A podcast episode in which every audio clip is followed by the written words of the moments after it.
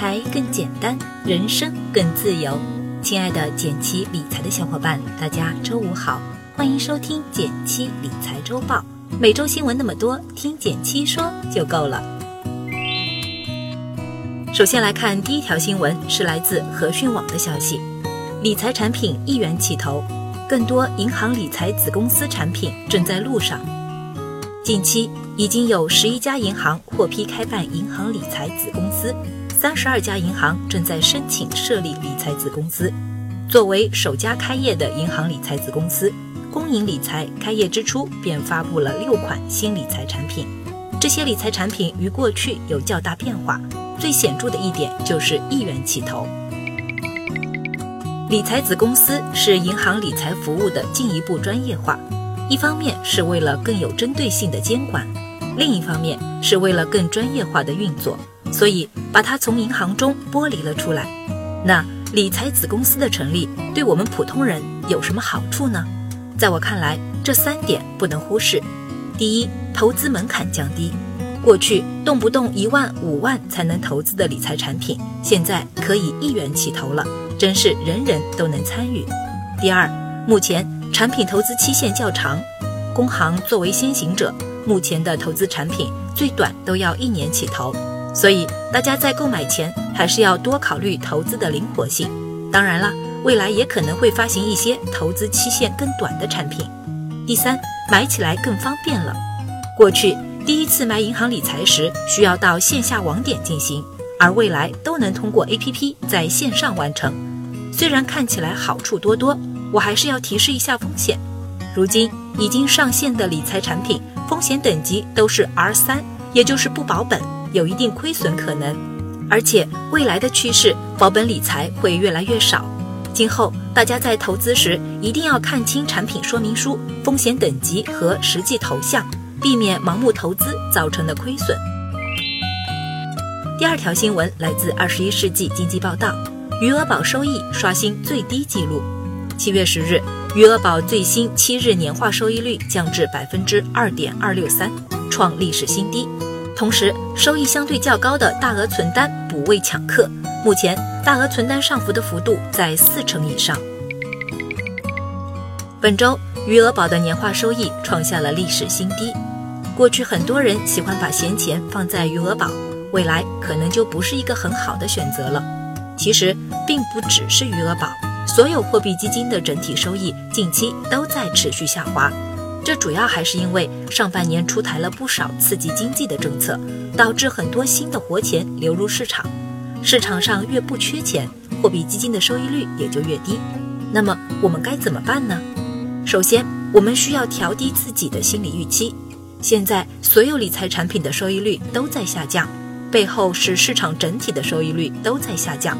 获得之前同样的收益率，未来要承受更大的风险。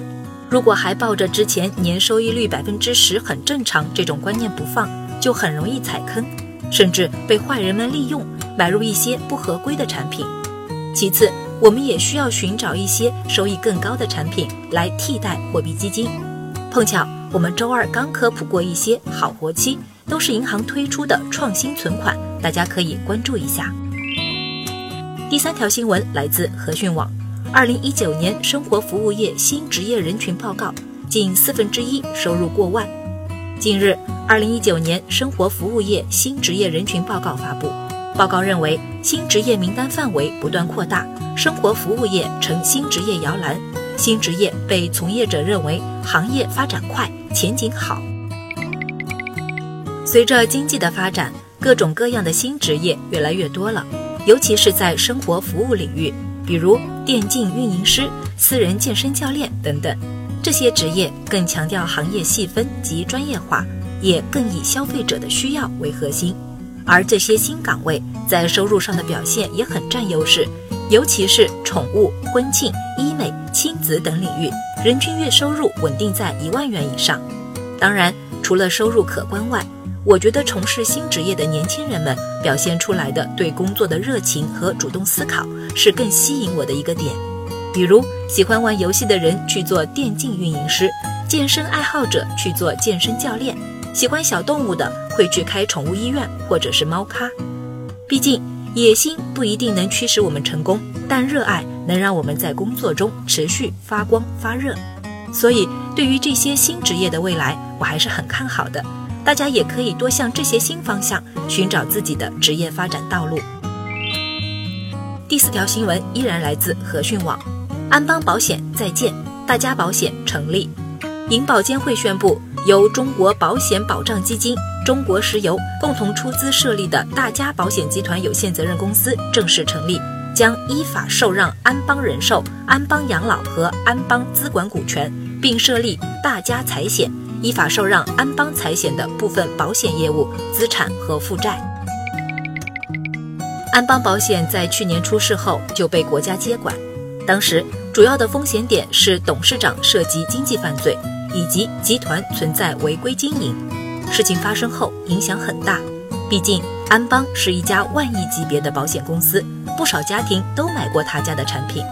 如今出了这样的风险事件，有担心是必然的。这里我想向大家强调一下，按照保险法规定，保险公司是不能随意破产的。在出现安邦这种极端情况时，会由国家来暂时接管。然后再安排对应公司来接管安邦的业务，就像这次成立新的大家保险来接管安邦，股东由中国保险保障基金、中石油、上汽集团组成，他会接管安邦的所有资产和业务，包括过去大家在安邦买的保险、理财产品等等，所有合同都依旧生效，并且权益不会有缩水，所以大家可以不必担心。最后来到一句话新闻时间，皇上你也该知道一下。来自商务部的消息，中美双方经贸团队将按照两国元首大阪会晤的要求，在平等和相互尊重的基础上重启经贸磋商。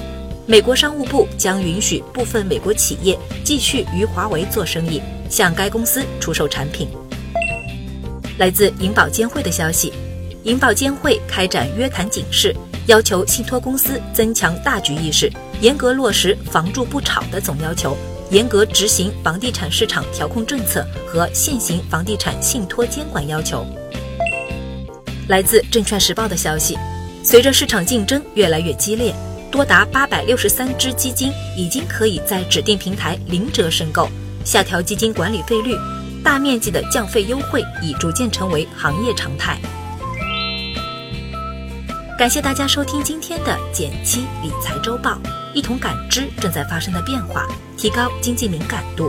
更多投资新闻解读及理财科普，欢迎关注我们的公众号“减七独财”，简单的减，汉字的七，我在那里等你。